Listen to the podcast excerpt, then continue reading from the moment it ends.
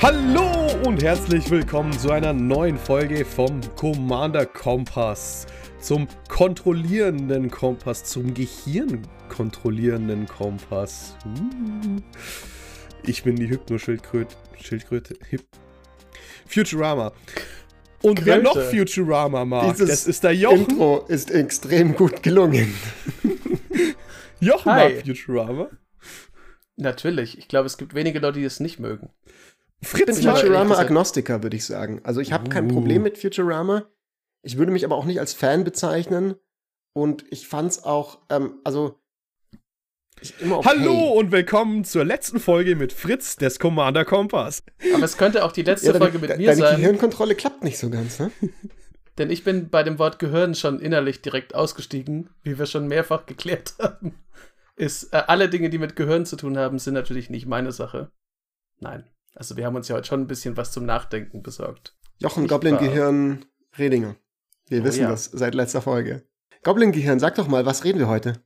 Wir reden über Control. Eine Sache, die mir gar nicht so einfach gefallen ist in der Vorbereitung. Zum einen liegt es daran, dass ich schon immer ähm, meine Probleme hatte mit so theoretischen Festlegungen von Dingen, weil ich meistens mich darum nicht schere, sondern einfach Goblin-gehirnmäßig halt so durch die Gegend walz und mach, was ich will. Ähm, zum anderen, weil, da kommen wir ganz am Schluss nochmal drauf zu sprechen, aber ich kann es ja mal anteasern, Control für mich ein super spannender Archetype ist, aber einer, der mich immer an den Rande der Selbstzerstörung treibt, weil mein Goblin-Gehirn sich schwer tut mit den Anforderungen, die man so als Control-Spieler mitbringen muss.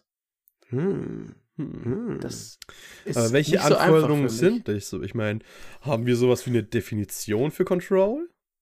Man könnte gerade meinen, dass wir eine Definition mitgebracht haben, aber unter das Umständen Interessante, ich einfach mal. Jochen, ist, dass du sagst, dass du Control nicht so gut spielen kannst.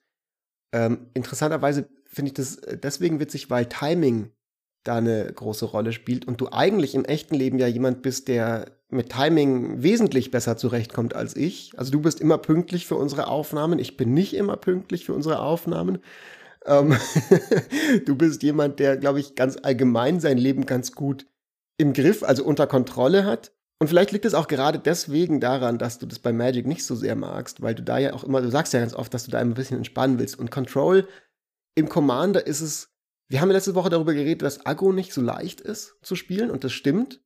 Control ist aber auch nicht was, was man mal eben so nebenher macht. Da muss man sich schon konzentrieren. Und ein wichtiger Grund davon, des, davon ist, dass man bei Control sehr, sehr, sehr aufmerksam sein muss, was im Spiel passiert.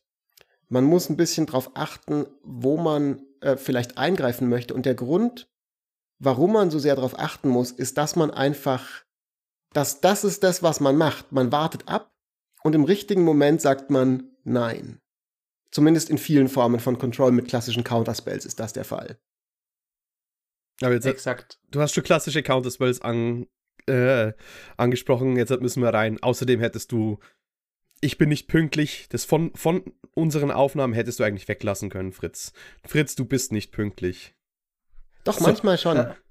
Manchmal, also bei mir ist halt so, so, dass ich dann eben irgendwie vielleicht der Gegenjochen bin, weil ich das dann eben im Commander ganz besonders gerne Control spiele. War nicht schon immer Vielleicht. der Fall bei mir, aber schon seit mittlerweile sehr, sehr vielen Jahren, weil ich das halt genieße, genau im richtigen. Es ist aber, wobei das auch hat mit Pünktlichkeit wenig zu tun. Es ist eher so dieser Gandalf-Moment. So ein Zauberer kommt genau dann, wenn er eben äh, äh, auftauchen möchte, also weder zu früh noch zu spät. Und bei Control ist es ganz ähnlich. Also man wartet sehr, sehr viel ab. Wir haben ja schon auch oft geredet über unterm Radar fliegen bei unserem Podcast. Ähm, auch da sei nochmal allen Leuten, die neu äh, dabei sind, unsere dritte Folge empfohlen, wo wir dieses Konzept, glaube ich, zum ersten Mal so ein bisschen aufgebaut haben. Und, oder war das die erste Folge? Ich weiß es gar nicht mehr. Eine unserer ersten Folgen auf jeden Fall. Ähm, und und das ist, das, ist das eine, man, man wartet so ein bisschen ab, man fliegt unterm Radar, man, man muss gut haushalten mit den Antworten, die man hat und man gleichzeitig natürlich auch irgendwie seinen Card Advantage bekommen. Und in vielen Varianten von Control, nicht in allen, ist es dann so, dass man, dass irgendwann im Spiel der Punkt kommt, wo man von der defensiven, von der reaktiven Spielart zur aktiven geht und anfängt, am Anfang so ein bisschen Schritt für Schritt und dann immer offensichtlicher seinen Gameplan und seine Wincons in die Tat umzusetzen. Ne, das kann, da reden wir heute viel darüber, was sind Wincons bei Control in unterschiedlichen Spielarten. Also das kann sein, man klaut Sachen von anderen Leuten, das kann irgendeine Combo sein. Bevor wir uns jetzt Sachen. hier weiter auf die spezifischen Dinge festlegen, wir müssen jetzt erst einmal klarstellen, was ist Control. Bevor wir jetzt Der akademische Freddy hat gesprochen. So, er fordert eine Definition an. Ja, Freddy hat jetzt zu viel Gleich zu übernehme ich die Überleitung. Jochen, los! ja, wir müssen erstmal anschauen, was ist Control. Wir haben es mal so definiert, dass Control-Decks solche sind, die gegnerische Decks so lange ausbremsen, bis die ihren Gameplan nicht mehr richtig umsetzen können und das Control-Deck nicht mehr daran hindern können, mit seinem Plan zu gewinnen oder mit der Win-Condition. Daraus ergibt sich auch, dass Control-Decks im Late-Game glänzen. Es gibt keine wirklich schnellen Control-Decks. Das widerspricht einfach dem ganzen Grundgedanken der Sache. Das heißt, Control-Decks, wir hatten es bei der Agro-Folge, dass das die gefährlichsten Gegner für Agro-Spieler sind, die nicht schnell den Control-Spieler erkennen, weil die, wenn sie im Late-Game sind, ihr Ding durchziehen können und alles blockieren, kontrollieren, sodass sie und nur sie allein gewinnen können. Das wäre unsere Definition von Control. Genau. Habt ihr noch was hinzuzufügen? Ich habe dem überhaupt nichts hinzuzufügen und es ist ganz witzig, dass ich gerade ähm, in unseren Shownotes schon bei äh, Abschnitt 2 war und einfach die Definition geskippt habe. Und ich dachte irgendwie die ganze Zeit so, ich sag doch, worüber wir reden. Großteil der Karten im Deck reagieren auf gegnerische Züge und irgendwie ist mir jetzt gerade erst klar lesen, geworden, dass wir die Definition lesen. geskippt hatten. so. Zum Thema Timing und Control im eigenen Leben. Gut. Genau. Ähm, ich finde das, eine, find das eine sinnvolle Definition. Freddy, sag doch noch kurz das, was du meintest mit dem, man möchte ins Late Game, weil ich es auch irgendwie ganz interessant fand, was du vor der Show Ich finde, es ist extrem wichtig, in den Control-Deck nach dem Late Game zu definieren. Denn, um jetzt mal von Melissa de Toro zu klauen. Tora? De Tora. Äh, Early Game ist Removal, Counterspell-lastig. Late Game möchte man etwas machen, was stärker ist als das, was die Gegner machen. Oder Gegnerinnen. Und für mich ist das halt der Haupt, äh, Hauptzielpunkt dann in EDH. Und man spielt fürs Late Game. Man möchte immer eigentlich ins Late Game und das Late Game, das definiert Control Decks. Jedes Deck kann natürlich, ein, oder die meisten Decks haben natürlich ein starkes Late Game oder eine, eine Idee von einem Late Game. Aber Control Decks wollen spezifisch darüber hinaus und wir können später noch über die Wincons kommen, aber ich sag, die skalieren gerne ins Late Game, weil sie halt Effekte spielen, die eben inhärentes Skalieren mit einem Format Commander zu haben. Zum Beispiel Blatant Thievery nehme ich jetzt halt mal her. Es klaut eine Karte von jedem Gegner oder jede Gegnerin. Das sind halt einfach mal drei Karten. Die Karte kostet sieben Mana im 1 gegen 1 nicht so geil. In Drei-Spieler-Format kannst du damit theoretisch die Züge von drei Spielern klauen, was sie gemacht haben in der Runde. Und äh, das ändert natürlich äh, die ganze Matte von wie stark ist eigentlich dein Late Game. Ich finde diese Late Game, diesen Late Game Zusatz zur Definition deswegen so hilfreich. Also einerseits gilt das natürlich für viele Decks, also auch Aristocrats Decks oder so krasse Value Engines wollen ins Late Game. Auch darüber reden wir nachher nochmal. Aber man kann Control sehr gut verstehen und sehr gut ähm, ähm, sich, sich erklären, wie man das selber spielen möchte, durch diese Linse, wie komme ich ins Late Game. Weil am Anfang vom Spiel geht es Control Decks nicht darum, unmittelbar zu gewinnen, sondern erstmal zu überleben. Ähm, am verwundbarsten sind diese Decks eben auch sehr, sehr früh im Spiel. Wir hatten das so ein bisschen auch ja schon in unserer Agro-Folge, dass die Agro-Decks vor dem Problem stehen, so, ich muss möglichst früh die Leute eigentlich ausnocken, bevor wir ins Late Game kommen und dieses Control Deck mit seiner Ristic Study oder sowas einfach viel, viel mehr Karten ziehen wird als ich. Für Agro ist dann das Problem, dass es halt drei Gegner gibt.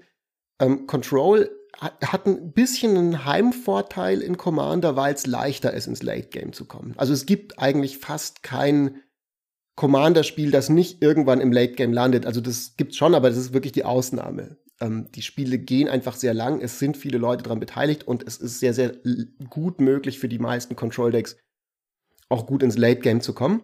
Und dann unterwegs quasi generieren die eben auch sehr, sehr viel Card Advantage. Das ist ein weiteres Element von Control Decks, das ganz zentral ist. Also Oft haben die natürlich auch einfach blau, was einfach eine Karte ist, äh, eine Farbe ist, die gut Karten ziehen kann. Ja. Und versuchen auf die Art und Weise dann einfach letztlich am längeren Hebel zu sitzen.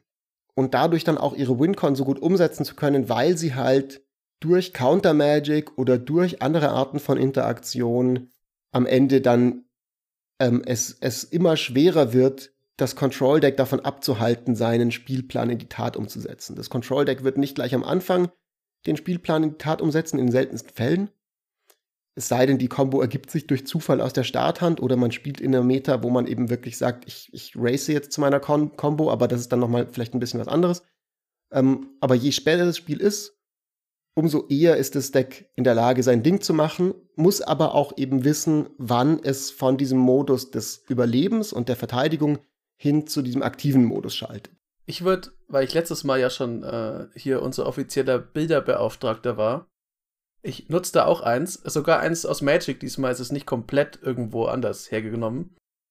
Während Agro sowas wie Grul oder die Boris-Legion ist, also die sind, die können dir das Haus kaputt machen, die haben wahrscheinlich noch keine Idee, was sie danach tun werden. Die Boris-Legion ein bisschen mehr als Grul, aber darum geht's ja nicht. Control ist der Azorius-Senat. Sicher, die haben auch Sicherheitstruppen, die haben Husaren und Polizisten und sowas, die können schon auch was tun. Aber wirklich gefährlich ist es erst, wenn du das dazu hast kommen lassen, dass du im Azorius-Senat vor so einem Richter stehst. Denn dann bist du auf deren Gebiet, es gelten nur noch ihre Regeln und du bist ihnen absolut ausgeliefert. Und das ist, was das Control Deck versucht. Das ist die Vorbereitungen dieses Prozesses und am Ende sitzt du dann da und buchtest deine Gegner ein. Ja. Na, wie war das?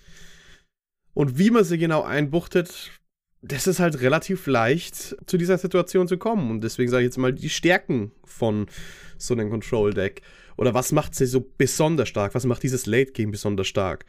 Ähm, wir haben schon über Ressourcen im Balance geredet und Control kann warten. Die müssen ihren Plan nicht super aggressiv umsetzen. Die können gerne mal zurücksetzen, äh, zurücksitzen, vielleicht ein paar Karten ziehen, ein paar Spiele. Der Boardwipe wird das Spiel eh resetten. Und ich meine, die, die, die, Lieblingskarte von den meisten Control-Spielern ist eh der Cyclonic Rift, weil nicht nur schafft er, äh, resettet er das Spiel, er schafft auch noch die größte Ressourcen-Imbalance überhaupt. die dann eben. Ich meine, äh, Ressourcen-Imbalance ist ein gutes Stichwort, weil was halt Control-Decks auch sehr häufig machen. Also es gibt natürlich auch Control-Decks, die kreaturenbasiert sind, auch darüber reden wir nachher noch kurz. Ja. Ähm, aber sehr, sehr viele klassische Control-Decks sind nicht kreaturenbasiert. Also so das archetypische Control-Deck in der Geschichte von Magic schlechthin. The Deck von Brian Wiseman zum Beispiel, das hatte nur vier Serra-Engel und war ansonsten ein Haufen Länder und ein Haufen Counterspells und ein Haufen Removal.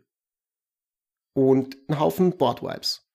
Und auch da zeigt sich wieder dieses, dieses, also äh, ich mache Boardwipes asymmetrisch, indem ich weniger auf das Board lege und committe, die anderen Leute dürfen also gerne ihre ganzen Sachen hinlegen, ihre ganzen Enchantments, zum Beispiel in ihrem Value Enchantress Deck oder ihre Kreaturen im Agro Deck. Ich warte, ich sammle mir meine Ressourcen auf der Hand als Control-Spieler und im richtigen Moment zünde ich meinen Boardwipe oder jemand anderes macht es vielleicht sogar für mich. Und ich verliere viel weniger dadurch, weil meine Game Pieces ähm, eben nicht am Board verwundbar sind, sondern in meinem Friedhof vielleicht warten, auf meiner Hand vielleicht warten oder in, mein, oder in meiner Bibliothek sich befinden und sich einfach noch in sie reinziehe mit der Zeit. Was gut übrigens war, habt ihr beide gerade erwähnt, ist äh, eine Stärke von Control Decks sind die anderen Spieler unter anderem. Weil, wenn da auch nur ein Jochen mit am Tisch sitzt, mit dem Control Deck, wird er dem Control Deck schon sehr viel Arbeit abnehmen.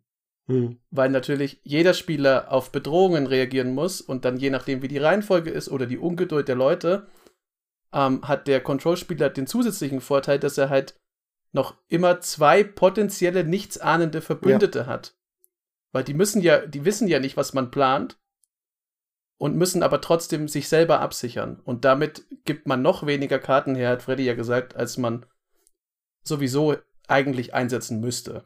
Das ist noch ein inhärenter Vorteil, hatten wir schon mehrfach jetzt von diesem Multiplayer-Format. Zu dem, was du gerade gesagt hast, Jochen, passt perfekt dass enorm viele Control-Decks eben auch super gerne Instant Speed spielen, also ihre Karten als Spontanzauber haben. und deswegen sehr oft diesen, diesen Draw-Go-Spielstil haben. Also ich bin dran, ich ziehe, ich mache aber nichts, weil ich alle Antworten mir offen halten kann. Ich gebe ein Go an den nächsten Spieler und die anderen Leute machen was. Und wenn es am Tisch wirklich was gibt, was mich stört, irgendeine Thread, die ich beantworten muss, kann ich das immer noch machen, wenn sie mal mich angreift oder im Endstep, bevor ich wieder dran bin. Und das Zeitfenster, wo andere Leute dann der Versuchung nachgeben, diese Bedrohung zu beantworten und mir einen Gefallen tun, ist größer, als wenn ich in einem Steck bin, wo ich halt proaktiv bin oder wo ich einfach nicht so viele Antworten habe. Und deswegen ist es in Control so viel leichter, auch ein bisschen, sage ich mal, nicht unbedingt politisch zu spielen, aber andere Leute so ein bisschen erstmal die Sache unter sich ausmachen zu lassen und sich zurückzulehnen und im richtigen Moment dann reinzukommen. Was ich eben dazu ergänzen wollte, was wir gar nicht als Stärke aufgeschrieben haben, ich nenne es jetzt einfach mal, oft hat man als Feind einen verwundeten Löwen. Was genau das bedeutet ist, jemand spielt Seedborn Muse. Die muss beantwortet werden. Niemand hat die Antwort, aber ich als Control Deck habe die Antwort. Also, was mache ich? Ich sage, hey Leute, ich kann das Ding loswerden. Ich habe so ein bisschen den Goodwill. Ich verlange jetzt keinen direkten Deal. Direkte Deals sind super suspekt als Control Deck. Darauf gehen die Leute nicht ein. Aber einfach das schön passiv zu lassen, so, hey, ich kann das Ding removen, ich spiele das Swords to Plowshares auf die Seedborn News und lasse daraus kein Value bekommen. Dann habe ich zwei Leute, die erst einmal mich nicht als das Problem sehen, weil der andere hat ja Seedborn News gespielt. Und die Person, die mir, die mir sauer ist, der habe ich ja bereits geschadet. Die ha den habe ich ja bereits ihre Seedborn, äh, die Seedborn News weggeschossen. Und wenn der nach mir, der mich angreift, dann nehme ich vielleicht ein bisschen Schaden, aber es ist halt nicht der böse Löwe, der nach mir kommt, sondern der verwundete Löwe. Verstehe. Das spielt auch auf eine andere Sache ein, nämlich dieses, ich, wir haben es so bezeichnet, dass man relativ leicht unter dem Radar fliegen kann. Das ist halt, das gehört da dazu. Dadurch, dass du nicht wie bei Agro direkt aufschlägst mit deinen Heerscharen von Goblins und jeder weiß, was Heerscharen von Goblins anrichten, kannst du halt auch mal als der Gute am Tisch wirken, weil du, wie Freddy gesagt hat, die Seedborn News von jemandem wegschießt. Eigentlich hast du ja wahrscheinlich was Sinistres für die anderen im Sinne, aber es wirkt halt nicht so. Und das hat ja Freddy gerade gesagt. Man ist im Grunde ein Bösewicht mit sehr guter Publicity. Bis zu einem gewissen Punkt. Da verbirgt sich aber auch gleich schon die erste Schwäche von Control Decks. Und die ist nämlich genau dann, wenn dieses raffinierte politische Spiel vielleicht einmal zu oft passiert ist und funktioniert hat und die Leute anfangen zu wissen, okay, gut. Das letzte Mal, ja, habe ich dieses komische Baral-Deck einfach in Ruhe gelassen. Hat ja nicht so schlimm aus, waren ein paar Inseln und so.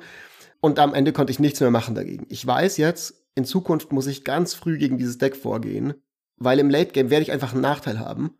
Und ich kann auch dem, dem Spieler, dem, dem Pilot dieses Decks nicht mehr glauben, wenn er sagt, nein, nein, ich bin auf deiner Seite, weil ich weiß halt genau, vielleicht ist er jetzt auf meiner Seite, am Ende wird er aber nicht mehr auf meiner Seite sein. Es ist einfach Magic. Und, ja. ähm, und, und Control hat eben auch natürlich einen, einen Ruf, dass du eben auch diese Decks nicht ins Late Game kommen lassen darfst, wenn du selber Aggro spielst oder eine Strategie spielst, die eben im Late Game vielleicht nicht ganz so viel Card Advantage erzeugt. Und dann ist die einzige Möglichkeit, die dir bleibt, eben früh vorzugehen. Und wenn du es als Control-Spieler eben, du bist halt wirklich verwundbar am Anfang vom Spiel, verwundbarer als andere Decks. Das ist die Kehrseite der Medaille dessen, dass du später die Boardwipes so gut ausnutzen kannst, weil du halt in vielen Strategien dann wenig Boardpräsenz hast. Das bedeutet, du hast eben auch wenig Blocker. Und wenig Blocker bedeutet, du hast äh, vielleicht schnell viele Lebenspunkte, die du verlierst, wenn du auf die Nase bekommst von Jochens Goblins. Ja. Ja. Das ist auch, ähm, also wie du gesagt hast, die haben einen Ruf und es kann auch dazu kommen, dass das ist, hatten wir ja ganz am Anfang, Control-Spieler müssen sich halt auch viele Gedanken machen darüber, wie sie, wie sie erscheinen, wann sie was tun, wie sie es tun. Wenn du ähm, für dich eine relativ normale Strategie zum Beispiel hast oder jetzt eine Antwort auf ein Problem. Zum Beispiel, du spielst einen Duplikanten, der Kreaturen exilieren kann. Das ist ja erstmal, kommt ja dann der Freddy-Effekt, der mit dem Löwen. Wenn du das, die richtige Kreatur damit wegballerst, werden erstmal alle sagen, cool, Dankeschön. Sobald du einen einzigen Flicker-Spell spielst und es nochmal machst, dann kommt der Fritz-Effekt. Da weiß nämlich der ganze ja. Tisch, Moment, wenn da, da wird nicht nur ein Flicker-Spell sein. Mhm. Da sitzen mehrere und dann ist eine relativ also erstmal eine harmlos wirkende Sache, wird dann dermaßen bedrohlich, dass sie vielleicht sogar noch viel bedrohlicher wirkt, als sie ist. Dann spielen ganz viele Leute nicht mehr rein und spielen nur noch weiter, wenn du dann zerstört bist. Also das neigt dazu, dass wenn man als Control-Spieler sein, ein bisschen sein Blatt überreizt, dass man mit massiver, unverhältnismäßiger Gegenwehr rechnen muss, weil dann wird man halt rausgenommen. Naja. Weil die Leute so. Du sagst, du sagst, man wird rausgenommen, aber es spielt ja eigentlich genau rein in die, in den Control-Spieler, wenn du aufhörst, anderes zu machen oder suboptimale Plays machst. Äh, das ist nämlich eine der schönen Sachen und weswegen Agro einer der Schwächen ist eben von Control. Auch historisch in Magic gesehen. Cyclonic Rift ist ein sehr starker Effekt aber es fühlt sich auch als Agro-Spieler nichts Besseres an, wenn der, wenn der Control-Spieler Turn 5 einen Cyclonic Rift auf ein Target machen muss, weil du mit einem 10-10 Commander vorbeikommst und der den Schaden einfach nicht mehr nehmen kann. Und auf einmal wirst du gezwungen zu antworten und im Late Game hast du nicht mehr den Schutz, du hast nicht mehr die Antworten und du bist du bist zu ja. weit hinten. Du hast, deine, du hast Mana ausgegeben für Dinge, die eben nicht ressourcengenerierend waren. Ja, ja, wenn man gezwungen wird zu handeln, ist es halt nicht gut. Also man möchte ja reagieren, das ist ja die Grundessenz von Control, aber man möchte halt zu den eigenen Bedingungen reagieren. Natürlich gehört immer ein bisschen Zwang dazu, weil das entwickelt sich ja einfach vieles, ohne dass man es direkt beeinflussen kann. Aber wenn einem jemand das Handeln diktiert, das hatten wir ja bei der Agro-Folge, es ist ja genau, was solche Spieler möchten, solche Decks, dann kommst du halt auch wieder relativ schnell ins Hintertreffen, obwohl du eigentlich fürs Reagieren ausgelegt bist, weil wenn du dann auch nur noch auf eine Sache reagieren musst und diesen Tunnelblick entwickelst, dann kannst du ja auch nicht mehr dieses breit gefächerte Antwortenfeld aufbauen. Ja, also du hast vielleicht 20 Antworten übertrieben für einen Test. Ja, blöd, dass der Test halt mit 25 Fragen gestellt wird. Es ist halt so ein bisschen so aus der Perspektive jetzt von den Agro-Decks. Die sind halt so Bergdörfer, so Bergclans, die miteinander im, irgendwie im Clinch liegen und Control ist vielleicht irgendwie so Athen oder sowas in der Art, das halt irgendwie sehr, sehr reich ist und das dann halt zu dem einen Bergdorf Dorf kommt vielleicht und sagt so, hey, guck mal, ähm, ich, ich, ich stehe dir jetzt bei gegen dieses andere Bergdorf und, ähm, und das Bergdorf sagt dann erstmal, ja, cool, machen wir. Und später will Athen dann aber auf einmal Steuern haben. Und dann merkt man so ein bisschen so, ja, kacke, okay, der Punkt, wo ich, wo ich was hätte machen können gegen diesen gegen diesen vermeintlichen Verbündeten, der jetzt aber doch sich irgendwie zum Lehnsherrn entwickelt hat, wäre halt früh gewesen. Und beim nächsten Mal, wo sowas passiert, verbünde ich mich halt vielleicht gleich am Anfang mit dem Bergdorf, guck, dass wir erstmal irgendwie so das mächtige Athen auf unsere Level zurücknocken, bevor das da seine Handelsrouten und seine Ristic Studies aufbauen kann. Ähm, und, und dann können wir uns immer noch später Bergdorf gegen Bergdorf treffen. So, Jochen, jetzt habe ich endlich auch mal so eine richtige Jochen-Analogie rausgehauen. Ich und ich gut. wette, niemand da draußen von unseren Hörern hat irgendwas gecheckt von dem, was ich gerade sagen wollte. Ich weiß aber, dass du das gecheckt hast. Würde mich interessieren in den Kommentaren, ob die Leute sonst meine Vergleiche auch so weit hergeholt finden. Ja. Ich würde sie trotzdem machen, also keine Sorge, die kommen. Wir aber jetzt ja mal zu, den, zu dem Late Game dann weitergehen und zu den Win-Cons, genau. oder Freddy? Wie sieht es, wie sieht es Late Game eigentlich aus? Was sind eigentlich die Win-Cons von so einem Control-Deck? Und Spoiler Alert, es kann eigentlich fast alles sein. Also wir werden jetzt nur mal beispielhaft ein, ein paar rausgeben. Aber ja. das ist so das, das Schöne, finde ich, an Magic oder an Commander konkret. Wir können jetzt den ganzen Tag über Control reden und sehr, sehr viele Sachen äh, ausdefinieren, aber gerade was Win-Cons angeht, das kann halt wirklich alles sein. Also du kannst ja. ein Control-Deck bauen, das am Ende mit diesen neuen ganzen Grixis-Karten aus New Capenna über Token-Armeen äh, gewinnt und trotzdem ein Control-Deck ist zum Beispiel. Oder du baust ja, halt eine, äh, was mit einer Combo. Also das geht alles. Genau. Und ich glaube, Combo ist auch eine der Dinge, die häufig passieren häufiger als, als Leute denken, weil wenn man eben an Combo denkt, ist es natürlich sofort, oh, es geht Infinite, aber historisch gesehen in Magic gibt es Combos, die eben auch nicht Infinite gehen, die auch selbst sehr stark sind und solche Dinge existieren halt auch in Magic. Äh, nehmen wir zum Beispiel mal, man baut sich ein gewisses Setup auf, wo auf einmal so ein Skull-Storm ein deterministischer Win wird, wenn man einfach oft genug kopiert. Das klingt, klingt cool.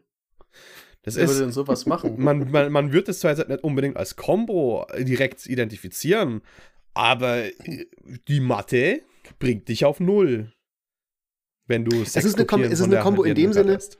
also du spielst ja gerade so ein bisschen, glaube ich, an, auch auf, auf also ich habe ja ein Deck, äh, was gerne mit mhm. Skystorm gewinnt. Ähm, es ist in dem Sinne eine Kombo, dass es eine Kombination aus verschiedenen Karten ist, wo man erstmal genau. hinkommen muss. Also die Rede ist von meinem Martas-Deck.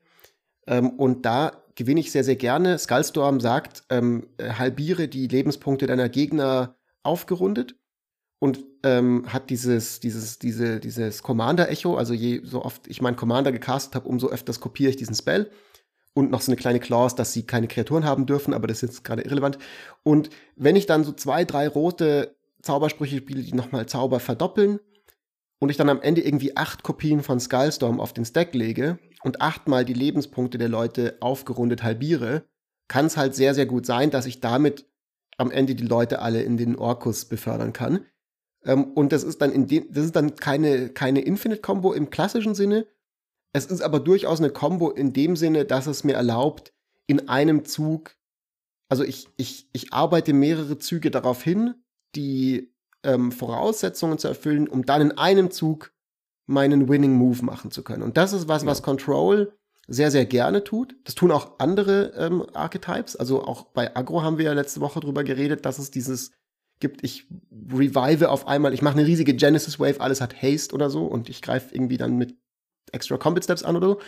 Ähm, aber Control macht es eben deswegen besonders gerne, weil es so gut passt zu diesem unterm Radar fliegen und weil es so gut passt zu diesem ähm, äh, erstmal eine Weile lang reaktiv sein, weil in dem Moment, wo ich anfange, proaktiv zu werden und bei Control auch anfange, dann über mehrere Züge hinweg meinen Sieg irgendwie vorzubereiten, ziehe ich die Aufmerksamkeit der Leute auf mich, kriege viel mehr Gegenwind und es kann sein, dass ich dann meine Antworten viel, viel schneller erschöpfe.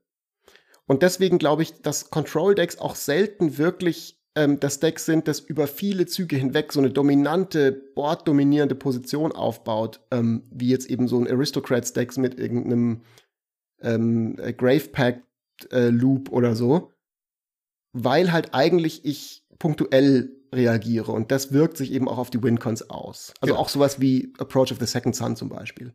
Genau. Oder eben auch äh, andere Combo, die beliebt ist, zum Beispiel mit Revel Arc und Karmic Guide oder Karmic Guide zu flickern und einfach dann äh, auf Instant Speed mit Flicker-Effekten und Karmic Guide, eine Kreatur, die, wenn sie reinkommt, was wiederbelebt, einfach den ganzen Friedhof wieder zu beleben und dann hat man halt während seiner Runde auf einmal 50 Schaden auf dem Board. Ja, also da gibt's wirklich es gibt extrem viele Möglichkeiten. Deswegen würde mich da auch interessieren, auch noch was, ein Auftrag an euch. Schreibt mal rein, wenn ihr Control-Spieler seid, in die Kommentare oder schreibt es uns auf Discord, was so eure Wincons sind, weil es gibt ja wirklich, also nahezu unbegrenzte Möglichkeiten. Also für mich zum Beispiel als Goblin äh, hören Jochen ist ja auch sowas wie Mob Rule, was im Grunde, also was halt entweder alle Kreaturen über vier äh, Stärke oder unter, äh, unter drei klaut das ist ja auch sowas, was man halt am Ende will und wie Fritz gesagt hat, das auch schnell geht. Weil zum Beispiel Approach of the Second Sun, wo man dann erst nach sieben gezogenen Karten gewinnt, wenn man das normal ohne Karten, ohne irgendwelche beschleunigten Karten-Draw äh, Draw spielt, dann wird man wahrscheinlich nicht überleben, weil kein Bollwerk der Welt den Ansturm aushalten kann, solange noch alle drei Gegner da sind. Ich meine, was es muss man das halt abkürzen. Insurrection was es natürlich ist die durchaus Klassiker. auch gibt, ja. ist eben die Spielsituation, dass vielleicht ich ähm, nicht an den Punkt komme, wo ich jetzt meinen so One Fell Swoop mache, also in einem Aufwasch gewinne, trotzdem aber mein Deck einfach enorm stark ist, mein, mein Mana, mein Card Advantage super, super gut ist, entweder indem ich nachziehe oder indem ich potente äh, Reanimation Engines irgendwie habe, dass meine Antworten tatsächlich fast unerschöpflich werden, tatsächlich fast an den Punkt kommen, dass ich wirklich alles beantworten von Le kann, was die Leute, was sogar drei Leute kombiniert gegen mich noch ins Feld führen möchten. Ähm, also in Stacks-Strategien kann das durchaus auch manchmal passieren, ähm, ja, auch auf ein bisschen auf eine andere Art und Weise. Ähm, und ich dann aber auch ohne Stacks-Strategie in so eine Art Softlock komme. Also zum Beispiel, indem ich wirklich in der Lage bin, mehr oder weniger alles zu countern oder 80 Prozent der Sachen zu countern und äh, dann kann es durchaus auch passieren, dass je nach Playgroup-Kultur die Leute auch einfach scoopen. dass das dann irgendwann meine WinCon wird. Das ist immer so ein bisschen so die Frage, haben die Leute denn auch Spaß? Das muss man, glaube ich, so ein bisschen bei sich in der Playgroup aushandeln ähm, und, und gibt ganz unterschiedliche Einstellungen dazu. Aber äh, das ist durchaus was, was passieren kann. Also da kommen wir, glaube ich, auch so ein bisschen jetzt noch mal genauer zu den möglichen Arten von Control Decks. Das ist eben was, was also was wirklich in diesem klassischen Counter Control mit starkem Card Draw zum Beispiel der Fall sein kann, wenn ich eben dann tatsächlich auch die Ressourcen mir immer wieder wiederholen kann, replenishen kann, dann kann ich an den Punkt kommen, wo ich vielleicht gar keine dezidierte Wincon mehr brauche. Also und wirklich wie dieses Teferi-Deck in Standardspiele damals. Äh, es gibt, glaube ich, keinen besseren Posterboy in Commander als Tassigur, der Banana Boy. Der genau das macht, was halt jedes Control-Deck machen möchte. Er ist eine Threat. Er ist ein 6 Mana äh, 4-5er in Sultai-Farben, beziehungsweise er hat halt ein Schwarz. Du kannst Karten aus deinem Friedhof ins Exil spielen, um ihn billiger zu machen. Und äh, für vier aktivierte, äh, für vier Mana, zwei und Hybrid Simic. Und Hybrid Simic, also vier Mana insgesamt. Äh, zwei und zwei Hybrid Simic, so, jetzt haben wir es. Ähm, du die obersten zwei Karten und einer deiner Gegner oder Gegnerinnen wählt halt eine Karte aus dem Friedhof und gibt sie dir auf die Hand die Idee dahinter ist natürlich, wenn du ihn spielst, exilierst du dir alles, was du nicht haben möchtest und aktivierst dann eben Tassigur, um dann andauernd ja. Karten wieder zu bekommen und eventuell dann eben auch deine Combo-Wincon zu finden oder sogar, wenn du Infinite Mana hast, einfach dein Deck zu ziehen. Grüße gehen raus an den Frickel von Magic Blocks, der sehr, sehr gerne Tassigur ja. spielt und auch ein sehr ausgeblinktes Tarsigur-Deck hat, gegen das ich schon mal gespielt habe. Plus Tarsigur ist halt auf 10 Millionen Arten zu bauen. Also der hat, ich, der ist halt so, der, er ist halt so super generisch, passt aber halt in jeden Control-Plan. Das ist eigentlich fast immer garantiert, dass ein Tarsigur-Deck auch ein Control-Deck ist. Passt ja damit aber auch gut zu Control, denn das haben wir jetzt schon öfter gehabt, äh, dass es wirklich extrem viele Möglichkeiten gibt. Weil man kann ja auch, das hast du ja direkt angeführt, als wir gesagt haben, nächstes Mal machen wir Control, Freddy. Man kann ja auch mit Kreaturen kontrollieren. Mhm. Das ist, glaube ich, was für Big Brain Freddy, oder? Äh, es gibt zwei, ähm, zwei Arten so von Creature Control Decks. Eins ist eben das, was wir schon agro kurz angerissen haben. Das ist das Hate Bear Deck. Also man spielt Kreaturen eben wie Gadok Teak oder Talia, die halt Gegner und Gegnerinnen ausbremsen, sehr teure Dinge zu machen oder taxieren, während man halt Oder bestimmte Dinge schlicht und einfach verbieten, so wie ähm, ja. äh, dieser sechs Mana Archon auf Valor's Reach. Genau. Ja. Und man macht Schaden im Early Game. Das ist sogar relativ wichtig, weil es Late Game wird leichter, wenn Schaden bereits existiert. Ich nehme jetzt halt meine Karte wie Torment of Hellfire her, wenn, wenn man die als Wincon spielen möchte. Ähm, alle drei Schaden, die man einen Gegner oder einer Gegnerin macht im Early Game, ist ein X weniger, dass ich in den Torment of Hailfire reinzahlen muss. Torment of Hailfire X und zwei Schwarz, Sorcery und äh, für X. Ich glaube, wir können es abkürzen und sagen, man macht eine Menge, Menge Schaden. Also man macht eine Menge äh Schaden. Entweder die Leute müssen sacrificen, eine Handkarte discarden oder sie bekommen drei Schaden. Und normalerweise, ja, ja jeden Schaden, den ich halt vorher mache mit meinen Hate Bears, ist Schaden, den ich mir später für das ja. X spare. Oder eben sowas wie mein Torbran, was sehr viele Zweigkarten-Synergien äh, hat. Ich möchte Early Game Schaden machen und von 20 Leben an. Also ich versuche eigentlich die Gegner auf 20 Leben zu bringen, genau deswegen. Weil, auch, weil dann wenn ich halt in diese kleinen zwei Karten-Synergie plus Torbran am Ende reinhau, äh, die wie einen Overrun funktionieren und ich halt auf einmal aus 5 Schaden 15 mache. Weil, weil auf jeden einzelnen Trigger kommt äh, zwei extra Schaden hinzu und ich halt bei einem Faktor multipliziere, der eigentlich äh, nicht vorgesehen ist vom Spiel und auf einmal werden die ganzen kleinen zwei, zwei Karten-Synergien äh, übertrieben stark was wir schon öfter jetzt hatten, dieser schmale Grat zwischen ich bin doch nur der freundliche Control-Spieler von nebenan und ich bin der Arch-Enemy. Es entscheidet sich auch ein bisschen mit diesen Kreaturen, weil zum Beispiel Natalia, okay, also die würden, die ist für viele Leute nervig, aber die ist jetzt nicht tödlich nervig. Bei einem Gadoktik sieht es zum Beispiel schon anders aus. Also der X-Space verbietet ähm, und das Spiel von Gegnern massiv einschränkt da ist, glaube ich, auch schnell der Punkt erreicht, wo ähm, dann der Tisch sagt, okay, vielleicht mhm. werde ich auch Gadoktik nicht los, aber ich werde dich los. Kann ja auch helfen. Da wiederum, genau, und da wiederum sind äh, die so Hate Bears auch ganz nützlich, weil sie dir auch, du kannst sie halt im Zweifelsfall einfach über die Klinge springen lassen. Bevor du jetzt umgeboxt wirst von irgendeinem riesigen Rhinoceros, wirft sich Talia halt dazwischen oder Gadoktik. Dann hat der Tisch einen Sieg errungen, aber du lebst wenigstens noch. Äh, dann gibt's noch welche, die sind halt genauso wie der Gadoktik jetzt, äh, so der Grand Abolisher zum Beispiel, wenn der liegt, das ist halt auch einfach, das sind so Red Flag-Karten. Weil wenn man weiß, ich kann jetzt keine Zaubersprüche mehr in dem Zug dieses Spielers wirken, das gibt nur einen Grund, warum das passiert. Das ist ja nicht so, dass man das einfach nur so spielt, weil das ein sehr lustiger 2-2er ist für zwei Mana. Ähm, da muss halt der Gegenschlag erfolgen und bei den meisten Spielern passiert es dann auch. Als Control-Spieler hat man natürlich eine Antwort dafür. das ist aber sehr weiß. gut, dass du das jetzt ansprichst, weil das ist auch was, was ich auch sagen wollte.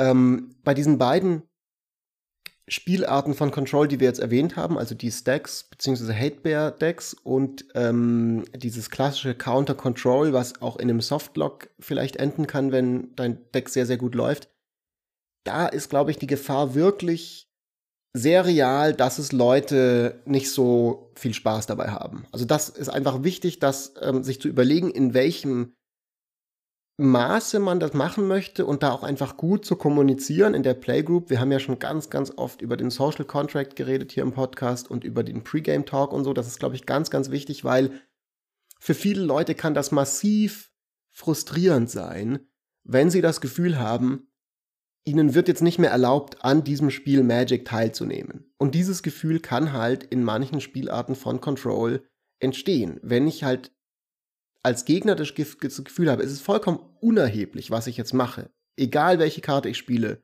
sie wird mir gecountert werden, dann muss ich vielleicht scoopen, aber scoopen fühlt sich halt auch blöd an, aufgeben. Das macht auch nicht so Spaß. Da fühle ich mich vielleicht ein bisschen erniedrigt. Also das äh, ist durchaus was, mit dem man so ein bisschen vorsichtig sein muss. Aber die gute Nachricht ist, dass es ja auch durchaus Control-artige Decks gibt, die eben das nutzen, dass man diese Bandbreite an Wincons hat und die sehr, sehr spannend und spaßig auch sein können und dem so ein bisschen entgegenkommen können. Also man, man kann natürlich trotzdem Antworten auf alles haben und aber nicht sagen, meine Wincon, wenn ich dieses Deck will, einfach bauen, dass die Leute alle so dermaßen in Depressionen verfallen, dass sie aufgeben, sondern halt zum Beispiel, ich baue ein Flickr-Deck, das dann möglicherweise, also das kommt immer auch auf die Spielart vom Flickerdeck an, aber sagen wir mal, es ist ein Flickerdeck, das Rot beinhaltet, da kann ich dann sagen, meine Wincon ist sowas wie Purphoros. Da kann ich trotzdem ein Control-Bild bauen, aber ich muss, also ich muss sozusagen irgendwie an den Punkt kommen, dass ich genug flickere und jedes Mal immer zwei Schaden schieße und auf die Art und Weise aktiv dafür arbeiten, dass es ein, eine Art Gewinn für mich irgendwann gibt. Value-Gewinn über eine längere Zeit. Also das ist, finde ich, eine interessante Art von Control. Und eine andere interessante Art von Control finde ich, und die wenigsten Leute denken an diese Decks, wenn sie an Control denken, sind Judo-Decks. Ne? Also Decks, die mit Damage-Reflect-Effekten arbeiten. Möglich, möglicherweise auch sowas wie mit Tantis und so, also die Leute dazu zwingen, anzugreifen. Ähm, weil ich lege ein bisschen mehr Pieces aufs Board, ich muss ein bisschen mehr durch ein paar, ähm, ein paar Hoops springen, um, um an, an den Punkt zu kommen, wo ich hin möchte. Aber de facto spiele ich wie ein Control-Deck. Ich warte ab. Ich, ich bin so ein bisschen davon abhängig, was die anderen Leute machen. Also ähnlich wie in, in Steel-Decks zum Beispiel. Also wenn ich eben Blatant Thievery und solche Sachen spiele. Ähm, und dadurch wird es aber abwechslungsreicher. Und trotzdem habe ich aber dieses Gefühl, dass ich eben Antworten habe auf das, was die Leute haben. Ähm, ja, ich möchte nur kurz reingrätschen viele Leute hassen ja gegen Hate-Decks zu spielen und ich glaube, viele Leute sind auch okay mit klassischen Counter-Control-Decks, weil wenn das einmal passiert in den nächsten Spielen, weiß man ja Bescheid. Während man bei Hate Bears ein bisschen aufgeschmissener wirkt, weil man bespielt ja trotzdem das Board. Also Natalia ist einfach eine 2-1 First Striker und die komme ich vielleicht gar nicht durch, weil mein Commander hat 3-2 oder was auch immer. Mhm. Ich hasse Flickr-Decks noch mehr. Und ich bin einer der wenigen Leute, glaube ich, die Flickr-Decks so komplett abscheulich finden. Denn was Flickr-Decks 90% der Zeit machen, ist, sie heulen rum, wenn man ihnen Torpor-Orb hinlegt. Weil, oh, meine Strategie wird ja gecountert. Nein, ist mir scheißegal. Du verdienst es, weil du ein Flicker-Deck spielst und dein Play-Pattern jedes Mal das gleiche ist. Gott hasse ich Flicker-Decks. Die sind so strunzlangweilig. Bam, da habt ihr meine Meinung. Ich glaube, es gibt selten ein Control-Deck, das mich mehr ankotzt als diese Flickerdecks, die einfach nur einen ganzen Tag rum, äh, rumstehen, ins Late Game warten, bis sie dann ihre Rohlinge ausspielen können, weil es sind ja eigentlich Rohlinge, die beschrieben werden. Ähm, die halt dann so, oh, ich spiele einen Agent of Treachery und auf einmal werden alle meine Karten so outskaliert, weil jeder Flicker-Effekt ist auf einmal ein scheiß Mind Control, weil ich halt einen super Rohling liegen habe. Aber nein, das reicht ja nicht. Zeig an der Puppe, wo dich Flicker-Decks berührt haben. Zeig an der Puppe, wo sie dich verletzt haben. Ich finde es schön, dass wir gerade live, also dass wir nicht live, aber dass wir im, im Podcast zu hören und zu sehen haben, die, wie dieser Punkt erreicht wird, über den wir gesprochen haben, wo ja. ein Control-Deck von einer kleiner, von einem kleineren Ärgernis zu einer schweren persönlichen Beleidigung wird, die man dann nur noch mit äußerster Gewalt lösen kann. Spielt ein richtiges ein guter, Deck. Das ist, ich glaube, das ist vielleicht eine gute Überleitung, ähm, nämlich zu, äh, äh, zu der Frage so, die wir am Anfang schon ein, zwei Mal aufgerissen haben, ähm, wann wird ein Deck zu einem Control-Deck und inwieweit ist Control vielleicht auch einfach ein Element von verschiedenen Archetypes. Also ich glaube so, es ist gerade schon klar geworden, dass es wirklich viel, viel, viel Salzpotenzial mit diesem Archetype gibt. Wir hatten hier in unseren Shownotes noch ähm, Land Destruction und Discard Control drin.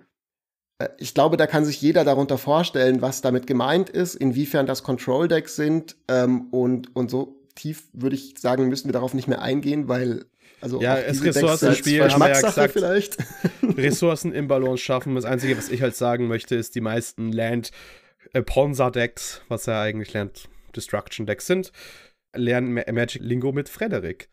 Ponza ist Land Destruction die sind meistens gar nicht so gut, weil, weil man sich sehr, sehr schnell danach anpassen kann, wenn man wirklich das als seine primäre Ressourcen äh, Advantage Engine spielt, weil wenn die Leute halt einfach ankommen mit Ponza-Effekten auf einmal, dann werden, die, werden wir schnell sehen, wie auf einmal Fast Mana und Mana Rocks überhand nehmen ja. und man dann auf einmal nicht mehr mithalten kann. Und wie gesagt, also sprecht es mit eurer Playgroup ab, bevor ihr sowas an den Tisch bringt, ja, auch was, was Mass Discard und so weiter angeht.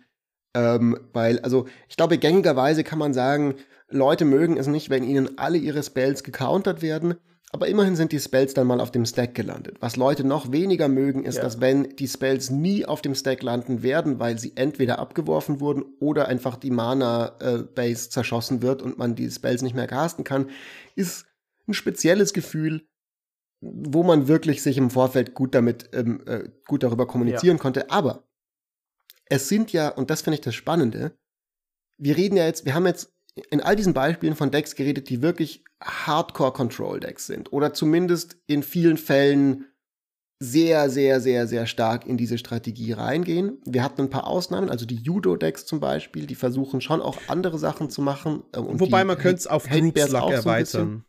Man könnte es auf Bitte? Group Slug erweitern, die Judo-Decks, und dann, glaube ich, würden sie schon reinfallen.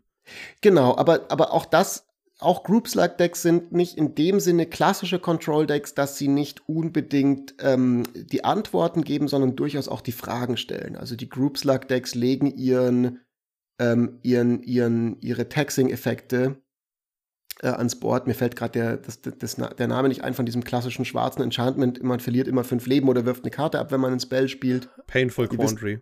Genau, genau, Painful Quandary.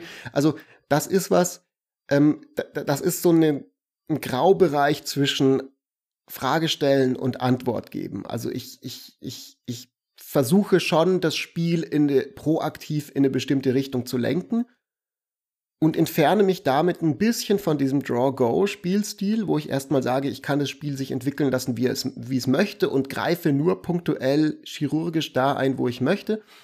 Aber das ist ja gerade das Interessante an Magic und insbesondere an Commander, dass die allerwenigsten Decks sich ganz klar einem Archetype zuordnen lassen. Man könnte fast argumentieren, Control und Aggro sind eine Stufe über Archetypes, also mehr so allgemeine Themes vielleicht oder sowas oder allgemeine Klassifizierungen von Decks.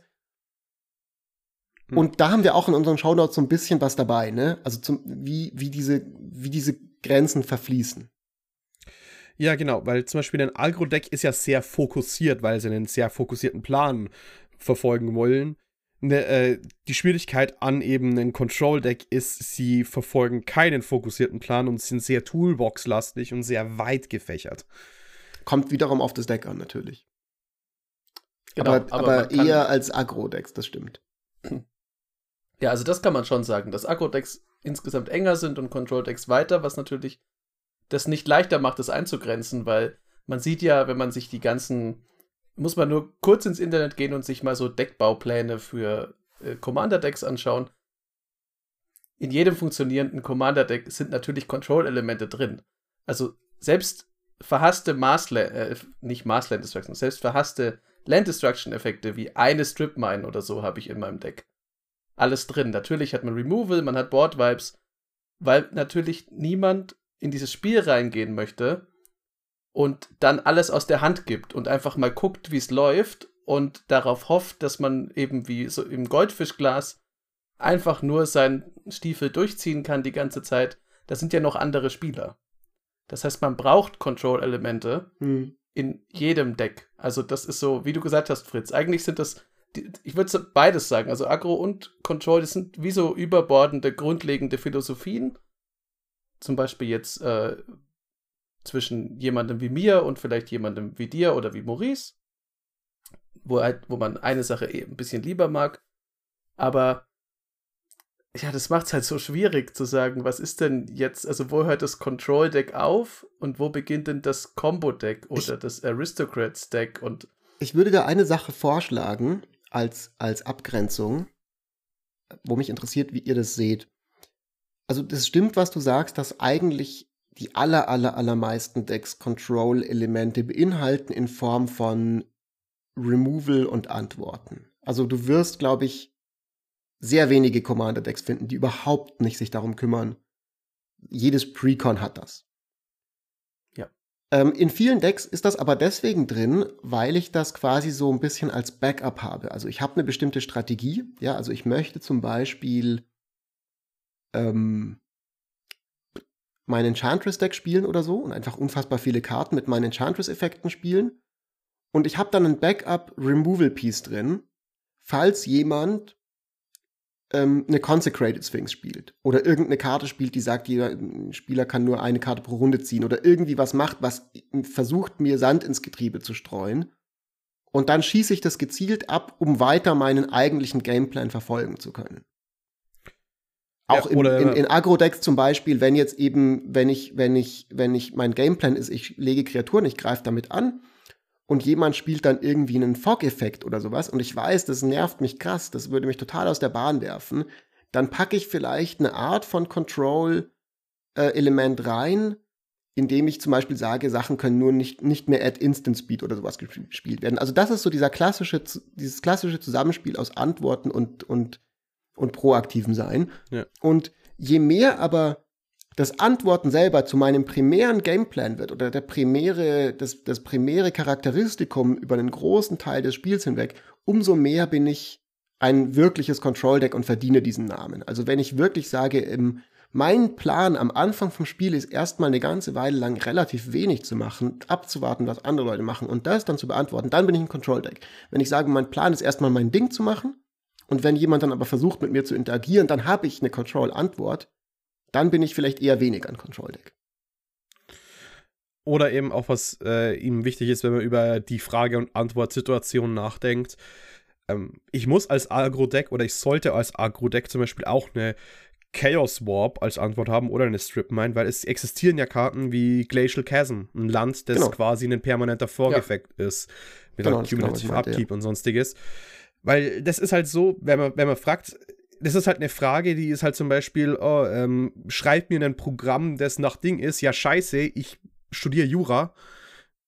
Nein, ich muss halt auch irgendwo die Antwort haben, äh, parat haben für die Frage, die mir irgendeiner sehr leichten Informatik-Task stellt.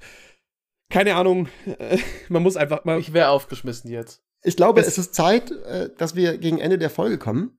Äh, zum einen, weil äh, rein von den Minutenanzahl her, zum zweiten, weil unsere Analogien immer abgefahrener werden.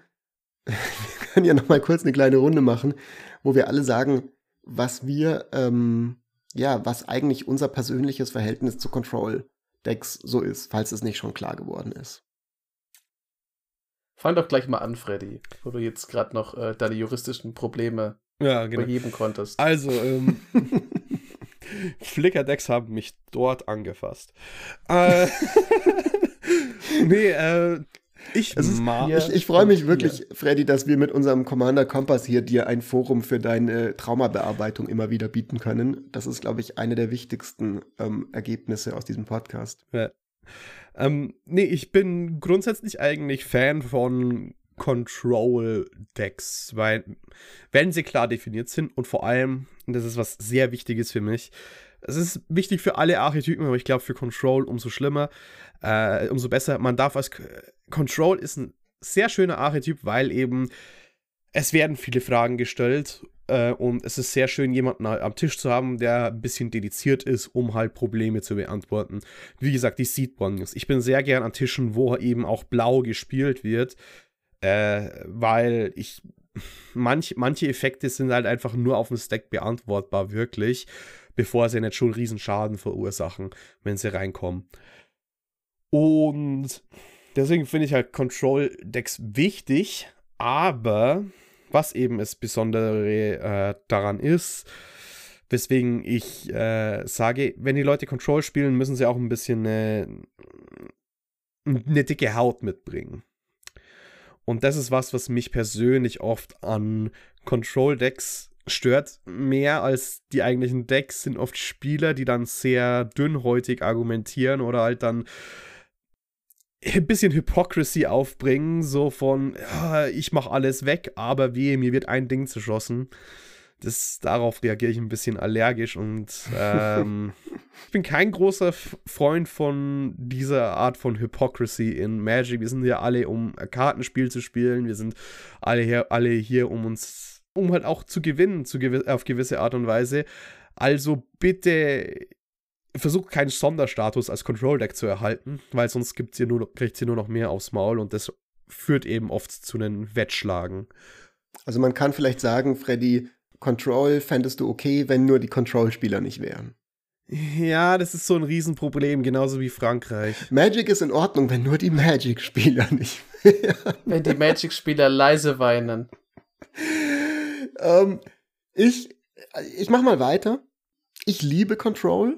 Das liegt aber hauptsächlich daran, dass ich ganz allgemein Magic liebe und dass ich eigentlich fast alle Archetypes sehr, sehr gerne spiele und denen sehr viel abgewinnen kann. Also genauso wie ich Spaß an Agro habe, habe ich eben auch manchmal Spaß an Control, aber natürlich aus ganz anderen Gründen. Und das, was mir an Control so Spaß macht, ist, dass es so interessante Spiele sind. Man muss wirklich, bei Control habe ich wirklich das Gefühl, dass ich, wenn ich da am Ende es schaffe, siegreich zu sein in einem Spiel, und selbst wenn ich es nicht schaffe, dass meine Handlungen Konsequenzen haben, dass meine Fähigkeit, aufmerksam zu sein, belohnt wird oder bestraft wird. Und dass es nicht einfach, also das, was mich am wenigsten in Magic eigentlich mag, sind so Decks, die fast von selber laufen, die unfassbar potente Value Engines haben oder eben auch Infinite Combos. Ich bin mittlerweile fein damit, wenn andere Leute das machen. Ähm, da hat Freddy mich überzeugt, aber selber macht mir das deswegen nicht so Spaß, weil ich dieses Gefühl nicht mag, dass mein Deck eigentlich so solitärmäßig wie so ein Uhrwerk irgendwas macht und es vollkommen unerheblich ist, was die anderen Leute am Tisch so machen und was die für Decks mitbringen und was die für Karten spielen. Und bei Control, dadurch, dass es so sehr reaktiv ist und so sehr interaktiv ist, ist für mich in den Control-Decks, die ich baue, dieses Gefühl sehr, sehr stark. Das liegt aber auch daran, dass ich selten Decks habe. Ich hatte eine Weile lang so ein paar Decks und habe die dann irgendwann wieder auseinandergebaut, die komplette Softlocks haben oder so komplett die Leute einmotten. Also das kann schon passieren. So, das ist halt nicht zu vermeiden, wenn man einfach gemeinsam an einem Tisch sitzt und man und es gibt unterschiedliches Zielglück. Also es kann Spiele sein, wo einfach tatsächlich in meinem Deck spiele, das komplett den Tisch dominiert. Aber das ist nicht das Ziel eigentlich von dem, wie ich Decks baue. Mein Ziel ist wirklich zu sagen, ich will interessante, spannende Spielsituationen erleben. Und ich finde, Control eignet sich dazu. Agro eignet sich für lustige Situationen und für einfach für spaßige Situationen.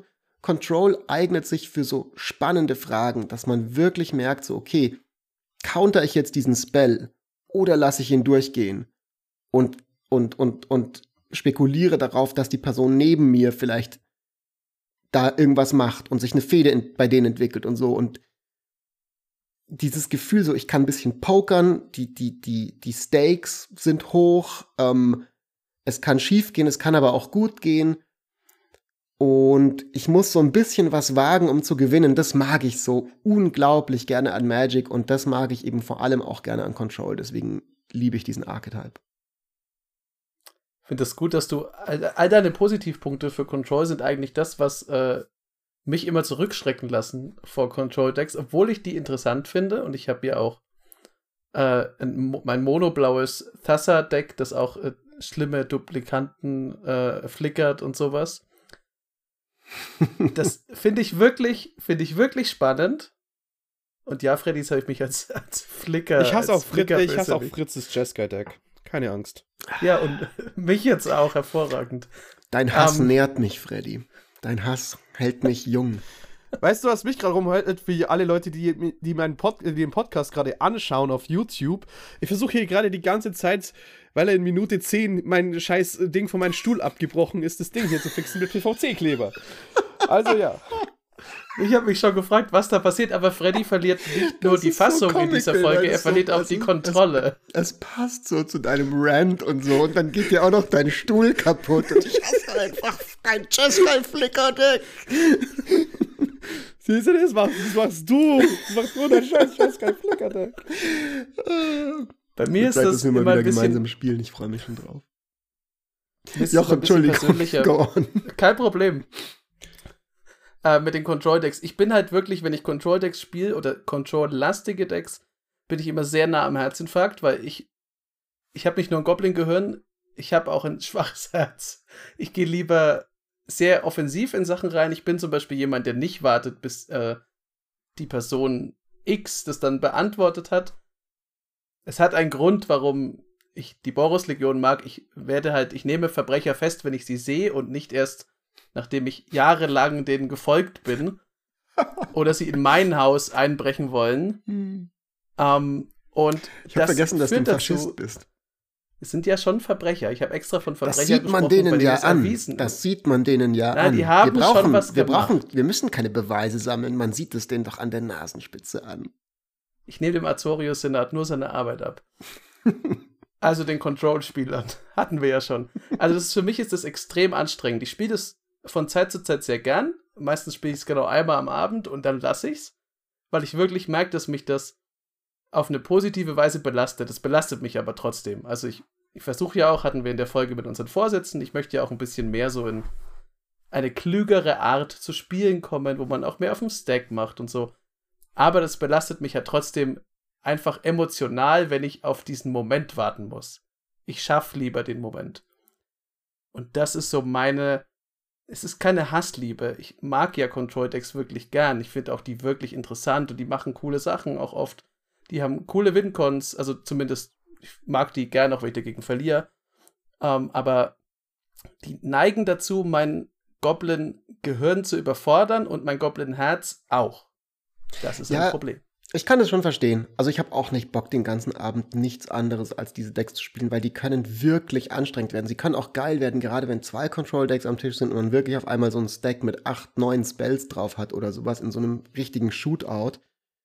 Ähm, aber das sind auch oft die Decks, wo man danach dann erstmal vielleicht zehn Minuten an die frische Luft gehen möchte.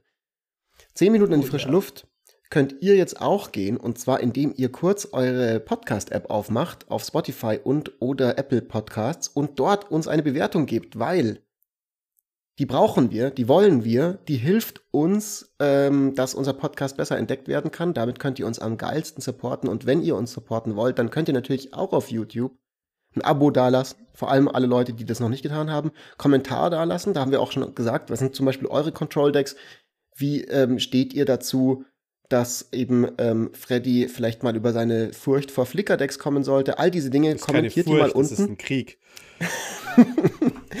und lasst natürlich auch ein Thumbs up da.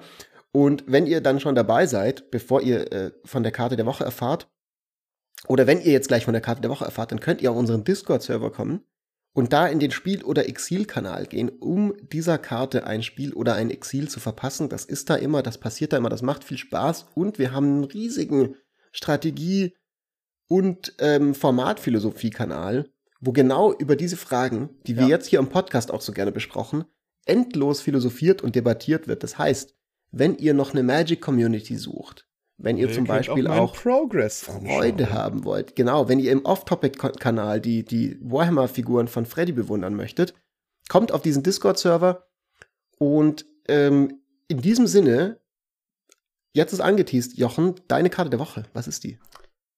Meine Karte der Woche, die habe ich ausgewählt aus einer tiefen Liebe zu diesem Kartentyp, wo einfach, inzwischen haben die auch alle Kreaturentypen, also man weiß auch, was für eine spezielle Person das dann ist, aber das war früher mal nur ein Beruf, der auf dieser Karte abgebildet war und ein sehr cooler. Ähm, es geht um Spellshaper und im Speziellen um den Dawnstrider. Das ist ein, eine Dryaden-Spellshaperin, also eine Spruchformerin. Für ein beliebiges ein Grün, 1-1. Wie gesagt, für Grün und die Tappen kann man eine Karte abwerfen und verhindert allen Kampfschaden, der in diesem Zug zugefügt würde. Also die erzeugt für einen Grün plus eine Karte abwerfen einen Fog-Effekt. Ich mag das sehr gern, weil man, also es gibt natürlich inzwischen auch relativ viele Fogs, aber damit kann man alles zu einem Fog machen. Und was ich besonders mag, ist, dass die Spellshaper, die verfolgen in ihrer ganzen Essenz was, was ich gern an Magic habe und was mich stört, wenn Karten das nicht machen, wenn man Dinge kriegt, ohne dass man dafür bezahlt. Und das mag ich bei Space Shapern. Die gibt es ja wirklich in allen verschiedenen Machtabstufungen und äh, Größen. Man muss aber immer was hergeben. Man muss, um einen Spruch zu verformen, muss man einen anderen Spruch eben ins Nirvana schicken. Und das mochte ich, seit die eingeführt wurden, an denen super gern. Und ich finde, der Dawnstrider ist darüber hinaus auch noch eine sehr schöne grüne Karte, weil Grün kann relativ gut Sachen aus dem Friedhof zurückholen. Und wie gesagt, man macht damit alles zu einem Fog. Ja, äh, apropos Fox, spielt mehr Fox. Äh, das sind überraschend coole Karten oft. Also natürlich muss man nicht unbedingt direkt Constant Mists und irgendeine versuchen, einen Lock aufzubauen. Übrigens eine sehr starke Control-Karte. Mhm. Aber allgemein so können solche allgemein können äh, solche Vorgefekte durchaus sehr stark reinrennen, vor allem wenn sie zum Beispiel keinen Kreaturenschaden verhindern und man kann profitabel blocken und solche Dinge. Ähm, die, sind, die Effekte sind oft stärker. Also die sind in. Problem ist an Folgeeffekten, die sind ziemlich schwach, bis es nicht sind. Ja, Critical Mass ja. bei denen ist genau das Ding. Das stimmt. Ja. Ich meine, es gab mal einen sehr klugen Menschen, der hat gesagt, What did the fog say? Get it? Ähm, ich darf auch ab und zu mal lustige Anspielungen machen. Äh, konkret bei Dawnstrider, ich finde es eine super schöne Karte. Ich habe mich total gefreut, als ich gesehen habe, dass du die mitgebracht hast, weil äh, A, Spellshaper sind super cool. Ähm, das ist, glaube ich, so der Kreaturentyp oder die Mechanikklasse, kann man ja fast schon sagen, die mit eigentlich so am intrinsischsten einen coolen Flavor hat, weil sie ja Spellshaper, die verformen ja quasi Zaubersprüche. Und du wirfst ja immer eine Karte ab. Das hat ja diese, diese Kartenklasse gemeinsam. Und das Coole ist so ein bisschen, man kann sich das so schön vorstellen. So, du nimmst irgendeinen Lightning Bolt aus deiner Hand und dann kommt der Dawnstrider und macht sein Spellshaper-Thing und dann wird aus diesem Lightning Bolt halt irgend so ein Friedenszauber, der eben, eben das dazu führt, dass niemand Schaden ja. zufügen kann oder sowas. Das ist das eine. Das nächste ist, die, die Artwork ist wunderschön von dieser Karte. Also ich mag die total gerne. Ähm, und das letzte ist, die Karte ist gut. Die Karte ist wirklich, ich habe die, ist ein super Geheimtipp, glaube ich. Ich, ich sehe die nicht so, also was heißt super Geheimtipp, aber ich sehe die nicht so häufig. Ähm, und ich habe schöne Erfahrungen gemacht. Ich habe mal ähm, von meinem Cousin, der hat mir ein, ein Glisser The Traitor Deck gebaut, wo die natürlich super reinpasst, weil du wirfst deine Artefakte ab, kannst die dann mit Glisser reviven ja. und hast diesen Fog-Effekt, diesen Repeatable Fog-Effekt, der eben auch echt gut ist. Also es gibt so ein paar, sie ist so in so einer Klasse von Karten, ähm, auch dieser, mir fällt sein Name nicht ein, der mit den plus 1 plus 1 Marken, wo du eins runter machst und dann foggen kannst, oder der Spore Frog, also paar, oder eben auch Constant Mists, also diese Karten, die im richtigen Archetype dazu führen können, dass du mehr oder weniger ein Glacial Chasm an Bord hast. Und Dawnstrider ist da noch eine relativ faire Karte im Vergleich mit andern, manch anderen, weil er, ja. sag ich mal, ein bisschen besser beantwortet werden kann, als jetzt so ein Sporefrog vielleicht in so einem Karador-Deck. Aber es ist eine super Karte. Ich finde die total solid. Und Leute sollten mehr Fox spielen. Ich stimme Freddy zu. Ich suche nämlich gerade auch noch einen sehr starken Spell-Shaper raus. Das ist dieser blaue Dreamscape Artist. Dreamscape Artist, blaues, äh, blaues. Der blaue Ramp-Typ, ja, ne? Genau. Ja, genau. Er rampt. Ja, er kostet halt, äh, ja, auch eine Harrow. gute Karte. Also ist sehr ungewöhnlich für blau, aber sehr cool. Was genau der macht, den könnten wir doch mal als Karte der Woche in einer zukünftigen Folge nehmen. Eine zukünftige Folge, ja. die die Leute da draußen sich hoffentlich auch wieder mit Gewinn anhören werden können, werden, so wie sie die heutige Folge angehört haben. Und ich glaube, in diesem Sinne sind wir bei einer guten Zeit, um Ciao zu sagen. Allerdings. Und denkt dran, man hat nie alles unter Kontrolle. Also seid auch mal entspannt. Ja. ja. Und wenn man schon die Dinge nicht unter Kontrolle hat, kann man wenigstens in Magic so ein richtiges Hardcore-Salz-Control-Deck, Super Flicker gegen Freddy ja. ins Feld führen. Weil Spür direkt das Leben Herz, bringt ja sonst nichts. Ja, macht es. Macht. Macht's gut. Ciao. Und macht's gut. Ciao.